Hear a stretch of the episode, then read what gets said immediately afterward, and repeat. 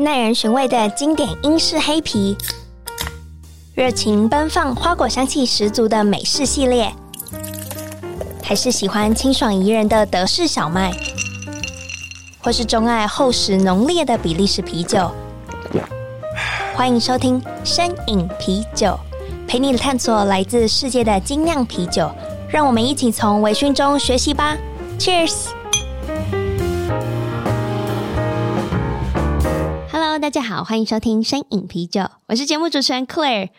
新的一年，不晓得大家都在忙什么呢？我最近的话是哦，我在想说，诶，是不是该回去找工作了？因为最近好像听说市况不太好，好像不能那么恣意妄为了，就想说我们来当个网红，我们来靠就是接业配过生活。后来发现，诶，这件事其实是有一定的难度。那我在想说，诶，那既然除了边找工作，之余，我还能做什么？我想说，是不是可以来开始研发第二款酒了？所以我就去讨论，哎，第二款酒大概会是怎么样的风格？哎，有可能不是啤酒，也有可能是啤酒，大家可以敬请期待。我们所有的这个环节都还在琢磨，对，所以就还有很多东西必须要思量。然后还有另外一个想法，想说，那既然有酒，是不是也可能有机会有一天可以有自己的店？这也是被纳入在。就是想法之中，想说哇，每个人的就是作者的梦想，应该就是希望最后可以有一个自己的就是销售据点吧。所以有跟几个朋友在讨论。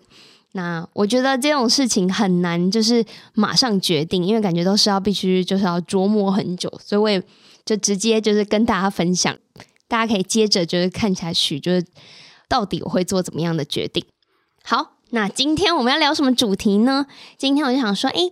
我好像应该要来涉猎一些我出生没有想过这个主题会跟我有相关。对了，虽然政治也不一定有相关，可是你有时候会在电视媒体啊知道这些讯息，所以你还是觉得哦，好像也跟自己有关系。可今天我们聊的是离岸风电呢，哇，这是什么？我除了这四个字之外，我好像对于这个产业零理解。好，现在直接把我的来宾介绍进来。Hello。Hello，大家好，我是 Jeffrey。哎，Jeffrey 的背景我们有就是讨论过后，我们就决定要给他一个我的机上友人的一个称呼。对，其实我们哎，我们才刚认识，真的是没多久，两三周吧。对，两三周的时间，其实就是我从泰国回来的飞机上，他就住在我隔壁，我就这么搭讪的人家。嗯，然后他就跟我聊到他就是曾经在这个产业待过蛮长一段时间，我就想说。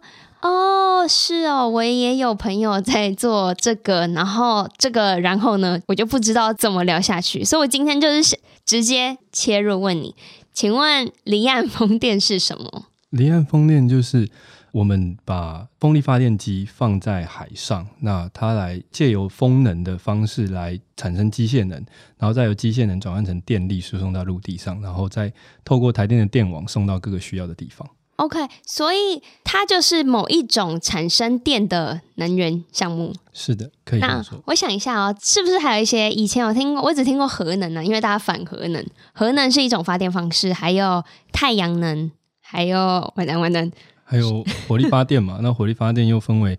燃煤啊，天然气啊，那台湾是一个能源很丰富的地方，只是看怎么去利用它。那还有水力发电，那以及潮汐能等等的。对对对对对，其他都是在那个以前在课本嘛、嗯、有听过的词汇、嗯。对，那我想问一下，就是离岸风电为什么在这几年可以说是非常的兴盛，就很常在新闻媒体提到这个能源？原因在于就是说，毕竟台湾是一个。岛国嘛，其实比较缺乏能源，嗯、比较缺乏这种天然物资的地方。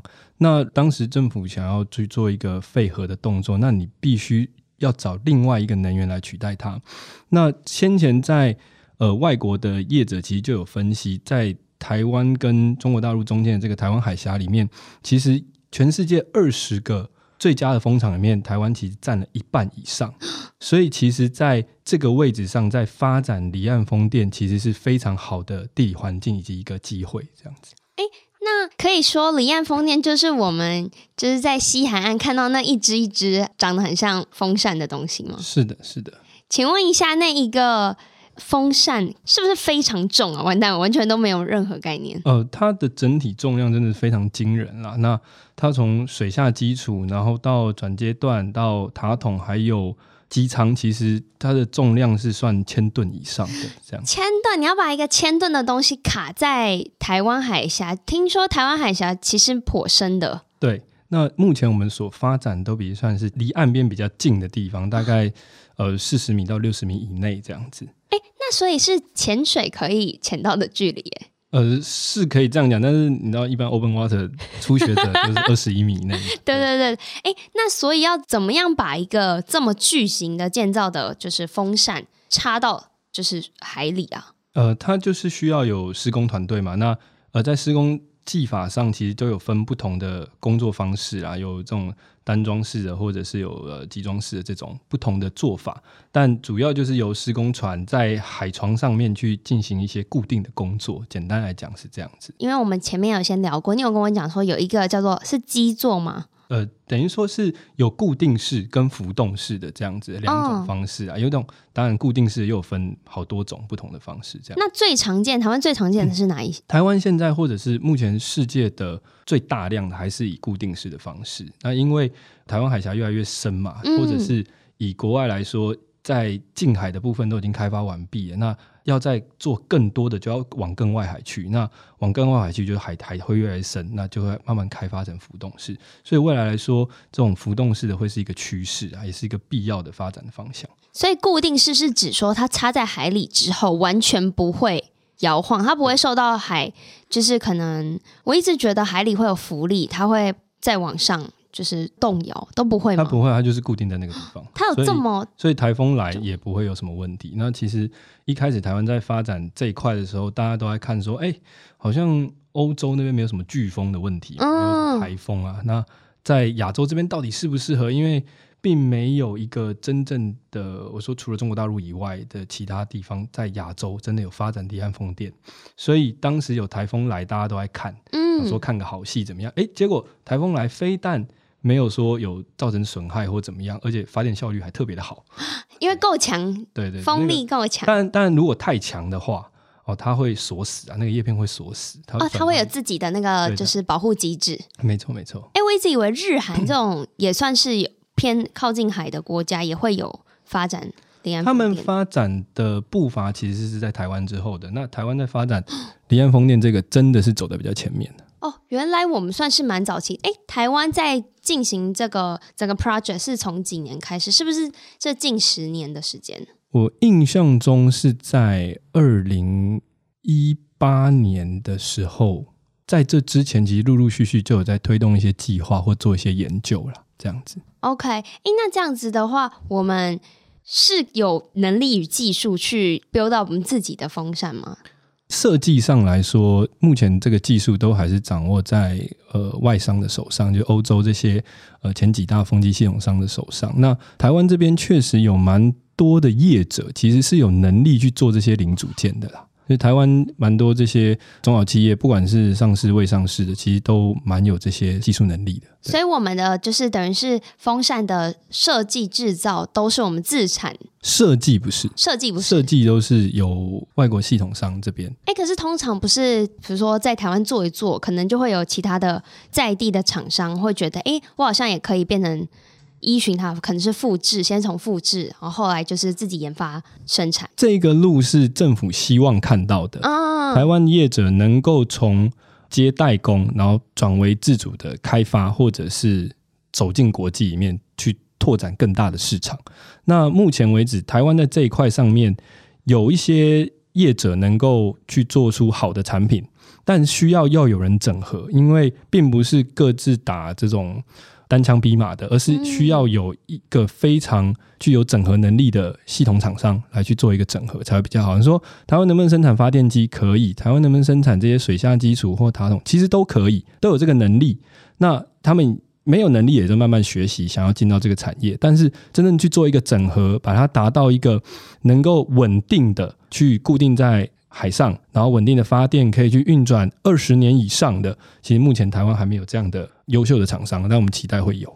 OK，请问一下，台湾这样子通常都会建造在西海岸对吗？对，就是台湾海峡这一部分。那如果我没有记错的话，常常看到的它的都是白色的，哎，嗯，有特别规定只能用白色的吗？呃，白色的原因是因为就是要抗紫外线啦，它怕晒伤。对，因为叶片像这种东西就是树脂，然后我们在这些钢构上面其实都有涂这些相关的油漆。那涂白色因为就是能够有效的去反射这个紫外线，让让这个在海上它能够固定越久越好，因为在海上去做维修或者是更换零件的成本真的太高了，所以放在那边我们就希望它能够稳定的运转，然后稳定的去发电。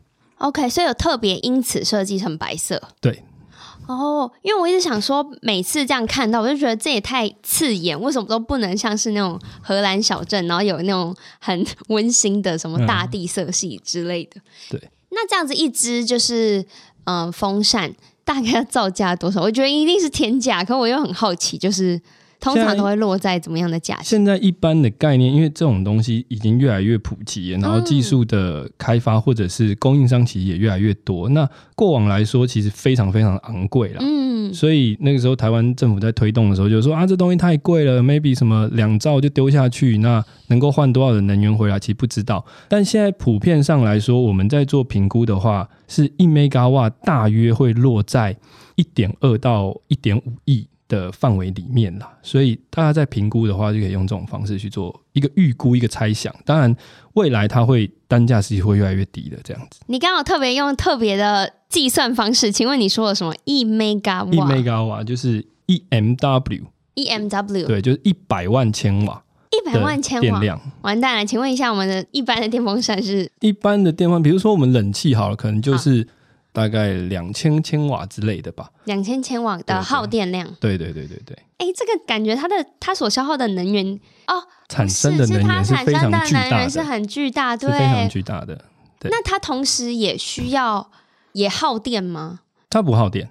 它完全就是靠着自然的风体去运行。是的，但它里面控制的时候，比如说它那个机舱，其实它是会动的，嗯、就是看风从哪边吹过来，它就去迎风嘛，那它能去旋转，所以它里面是有些控制系统啦。那它一定是耗电，哦、但是这些耗电的电量其实远远低于它所产生的，它所产生的这个电量是极其巨大的。因为目前来说，从发展的趋势。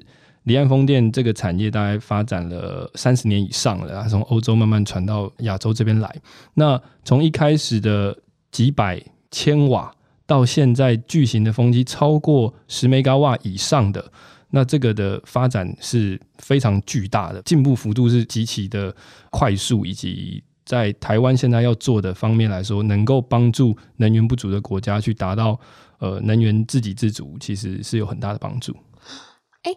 我问一个很蠢问题，在台湾产生的电可以为别的国家所用哦？呃，不行，不行吗？不行，因为我们跟其他国家没有。但是像德国这边，当然德国它做了很多的路易风机，还有离岸风机。那在欧洲这边，它就会有，比如说法国，它就是能源一个出口国；那其他国家就是一个能源的进口国。哦、对对对。但台湾是没有啦，台湾自己用可能都不太够。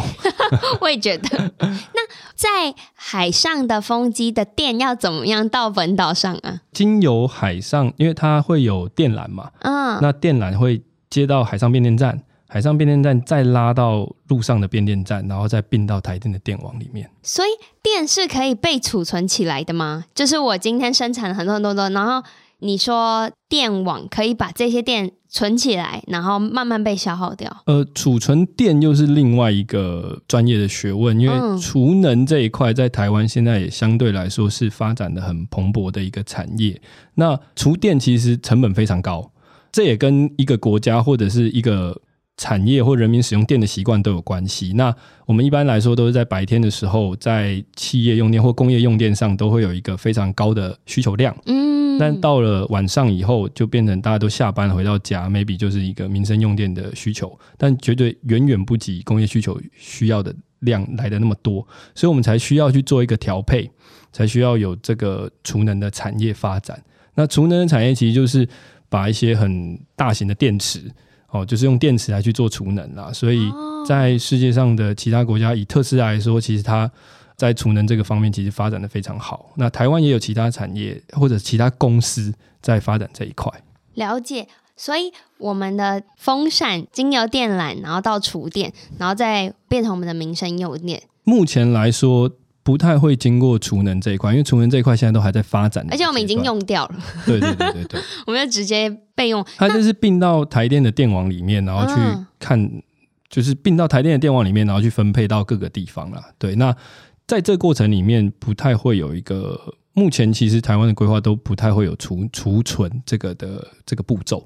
OK，哎，那你像你说的，就是离岸风电既然就是所费不貲，那为什么你刚刚其实前面有提到像太阳能啊、水力发电、潮汐电、核能，为什么我们不用其他的选项，而是蛮积极在就是投入离岸风电？呃，因为其他的发电的效果，我们先。撇去太阳能来说，它发电的效果并不会像太阳能或离岸风电这么好了，因为都还在一个发展的阶段。懂。对，那再说回到太阳能这边，就是太阳能它需要用到很大片的土地嘛。那台湾本来就是一个海岛国家，其实土地就是一个很珍惜的资源。那其实不只是台湾，其实欧洲国家很多地方其实都是啊。那在路上的话，你要做那么大型、那么巨型的一个风机。你所要使用的土地其实也面积越来越大，那你不可能说放在一个人口密集的地方嘛，所以就会放在这种海上。那你要做多大，其实都可以。所以在海上放置的离岸风机，理论上来说是可以无止境的成长下去啊。但是以呃实际的配套措施来说，它是有其限制啊。是因为我们有领海嘛的限制，就你不可能一直发展到中国。当然不靠靠近中国这边，所以你再怎么样，你的区域范围还是，可是台湾也算是三百多公里，应该还算是蛮长的，狭长的。对，就是我们可以发展的呃区域其实是蛮大的啦，嗯，但是你也要去选择，就是说比较好发电的地方，就是这个风场，或者是在这个地方放下去，它的发电是能够稳定的，是能够效果是比较好的，这才是重点，这样才有人投资嘛。哦，你是说台湾就算它整个西海岸还是有分某一些区，比如说台中什么彰化，就是比较呃风比较会 吹到那吗？没错没错，就在那个位置上，它是相对效果比较好的。对，因为不然在海上其实都有风啊，嗯、只是看季节或者是看时间，这也跟太阳能是有关系的啦。在太阳能为什么呃人家不会在北部设太多的太阳能发电厂？嗯，因为也是南部日照时间比较长。对对对对。哦，这很美吼。对对对。哦，对耶，这好像很有道理。请问，离岸风电是属于再生能源吗？离岸风电属于绿能的一环，那它也属于再生能源。这样。那可以跟我说说什么样的能源是绿能的范围？呃，我们所想象的再生能源都其实归属于绿能的范围内。那现在欧洲也在去年就是有呃定定，就是核能也属于绿能的范围内啦。但再生能源这一块，其实就是它是可以长时间的，而且是不会有所谓的碳排放啊，或者是它其实补充的速度是比消耗的速度快的，这可以就归属于再生能源这一块。再生能源有特别它的要求在了。是这样子。OK，你曾经有跟我讲过，再生能源就是必须要去追溯这个能源产出的碳足迹，对不对？呃，这个其实是在每个产业里面，现在欧盟的趋势是都有在要求这一块，就是你在生产任何产品的时候，那你就要去计算它的碳足迹。那生产任何东西都会有碳足迹，嗯，只是这个碳足迹你能不能够把它消减掉，就所谓的净零。嗯碳排嘛，那这也是台湾现在到处都有一个一个 slogan。slogan 对，就是一个口号，大家都讲说我要净零，然后四大皆空这样子。那这样是可能办到的吗？还是这次其实是很有难度，只是一种前期的推行阶段？因为全世界现在都要求要控制这个温度在一点五度以内啦，嗯，所以这是势必所有的人都应该要有这样的一个概念，然后去。push 所有的产业，或者是每一个人自己都要去往这块去做，不然的话，我们的生活环境会越来越痛苦嘛。也是哇，这件事怎么被你讲起来，好像也是就是近在眼前。以前别人就说哦，你应该要就是减少碳排，我想说哦，这好像离我也有点距离。可记得小时候是说呃正负二点零嘛，啊对对对对，但是现在就变成是一点五了。对，那也可以看到，就讲说什么北极的冰川啊，或者是什么东西又越来越小，然后融化越来越多等等之类，然后物种越来越活不下去等等，北极熊找不到地方休息等等之类的，是很可怜啊。对，所以其实你在这个产业的时候，你是真的可以感受到，哦，这件事情其实跟我们非常贴近，只是大众蛮忽略这一块的。进到这个产业里面之后，其实真的跟很多的产业先进或者是外国的一些专家学者在讨论的时候，或者是参与一些论坛或会议的时候，其实大家都很清楚的知道，这只是一个方法，但是目标是在那个地方。OK，对，所以还是有努力的空间。对对对。哎，那 Jeffrey，我问你哦，比如说我一个完全没有背景的人，是可以参与其中的吗？就是你也知道，我刚刚前面提到我正在找工作，你觉得是有机会可以进去的吗？还是这件事情其实你要从很早期，就是可能大学选科系的时候，你就要开始准备了？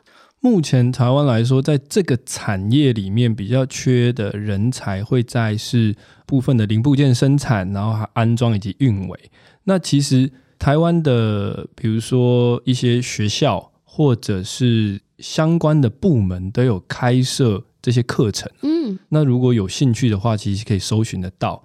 那因为在这个领域或在这个产业里面，我们还是去会去依照呃外国的一些经验啦，所以上这些课是有其必要性的，你才能拿到这些相关的证照。那你有这些证照之后，你才会拿到入门票，这样子。哦，所以它算是一个就是进入门槛偏高的一个产业，还是这个饼太大，大家都想要抢？这个产业已经有太多人进来了啦，啊，已经有对，已经有太多太多人进来了。然后，可是以目前来说，还是有缺，还是有很大的一个缺口，就是在运维的人员上。因为目前台湾在发展这个离岸风电的计划是一个很长期的计划嘛，它是应该呃印象中可能是五到十年的一个发展的计划。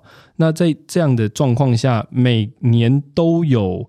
风场完成组装，然后开始送电，那都有运维的人员的需求，这样子。运维的白话文是运输跟维护、呃，操作维护啊，操作维护，对。OK，所以就是我们看到有点像是电塔的工程师的那种感觉吗？对，就是要你要爬很高，没错。哦，对。但是在路上也有相关的 support 的单位嘛，嗯，对，所以也都有这样的需求的人员。那目前来说，以起薪来说，可能跟其他产业来说会高那么一点点。OK，那这样其实是一个很好的缺，可是同时也伴随着你刚刚提到是高风险，因为要爬很高，是吗？对，就是因为高风险，所以才有需要相关的证照，你要去上相关的课，然后要需要去实习，去真的去实际操作之后，你才可以得到这些资格啦，不然的话，连船都可能都上不去吧？哇，那你有实际上船，就是参与整个安装的过程吗？我并没有，但是过往出国参访的时候，有去坐过他们的船去海中央，那就是风场这边，那去实际看他们去做操作。那那时候我我我没办法去操作了。可是风场是可以登陆的，对，就是上到那个呃风扇上，基本上是不行，不行，基本上是不行的，哦、因为因为我们是去做参访了。哦，所以纯粹是只是旁边，对对对。哦，所以它其实这个风扇 是没有让人可以在上面的，对。那比较算是应该说是私有的财产了，啊，对对对，就算是公司的财产。那如果大家对里面很好奇的话，其实可以推荐去看那个《天能》这部电影。这部电影的一开始，其实他那个男主角就是在一个风力发电机的里面这样子。哦所以可以看得到哦，有有有。那是不是其实如果我们听了这集之后有兴趣的人，如果好可能也进不进产业，跟我一样，就是完全是门外汉，是不是在台湾也有某一些就是可以看得到这些风电的机会？其实是很有机会，就是我们一路往西海岸这边，不管是用任何方式交通运输的方式去经过，其实坐高铁上可能也都会看得到。那目前台湾发展都是在西海岸的地方嘛，从苗栗的龙凤渔港，然后到台中港这边，再到彰化的外海，其实一路上都有这些风机的足迹，不管是陆域还是海上的都会有。诶，什么是陆域风机啊？陆域的就是它是固定在陆地上的，固定在沿岸。这样不就用到了土地吗？对，但这是一个发展的过程。以前一开始发展的时候，它也不会是说直接就是放在海海面上哦。对，因为这样它就是一个慢慢发展、慢慢发展的一个过程。那陆域的风机目前来说都是在十 mega 瓦以下居多啦。因为你要如果在路上建置这么大的一个东西的话，其实我相信如果有朋友是住在风机附近的，其实那个低频的噪音其实是蛮蛮蛮可怕的啦。对，如果大家有经过的话，就可以听一下那个低频的噪音，一整天二十四小时嗡在那边，呃，很不舒服的。对，所以它不会像白噪音一样会让帮助你入睡，不会，它没有办法。那个那个低频的噪音真的是蛮可怕的。对。好，有机会去看看，而且陆域上的风机其实是 size 会比海上的小很，对，小很多，小很多，小很多，也蛮酷的。哎，你刚刚说是彰化的哪里？呃，彰化外海都有，呃，彰化外海，外海都有。那如果要一路从台北这边往下看的话，就会可以走那个六一快速道路嘛。那在台北港这边就有一家厂商，它是专门做水下基础的。那再往苗栗这边龙凤渔港，往渔港外面看过去，就可以看到好几十只吧，就是离岸风机固定在那个地方，他们运转的都很顺利。那往台中港的方向去，台中港就有好几家业者在那边设厂，并且生产相关的重要零部件。那目前来说，最大的一个风场的集散地，其实就是在彰化外海这边。对，所以彰化外海那些渔民其实。呃，时常有听到一些反应啦，这样子觉得在施工的时候啊，可能会影响到他们等等。哦，对，也会影响到就是生态，然后它影响它捕鱼这件事情。对，但这个是需要政府去再去做评估，或者是业者需要再去 maybe 回馈给这些渔民，更让他们能够接受的一些资源啦。因为毕竟危害到他们的生存权利嘛。嗯。那这样听起来的话，整个风机的长线看起来，它应该寿命蛮长的哦。对，正常来说就是二三十年，必须要这样子。它一定就至少能维修二三十年，到它都尽可能不需要维修。对，呃，我印象中在去年还前年，丹麦那边有拆掉最古老的离岸风机。我印象中，他那时候连水下基础这些都是用水泥做的。所以他把它拆掉之后带回到 maybe 好像我记得有个大学吧，他就去做研究，就是哎啊放在那边二三十年了，那具体会有什么样的影响？这样子。哇，它水下基础是用水泥做的，对，但那就是很小，那就是一种实验的性质了。哦，我想说他怎么样把它扛到？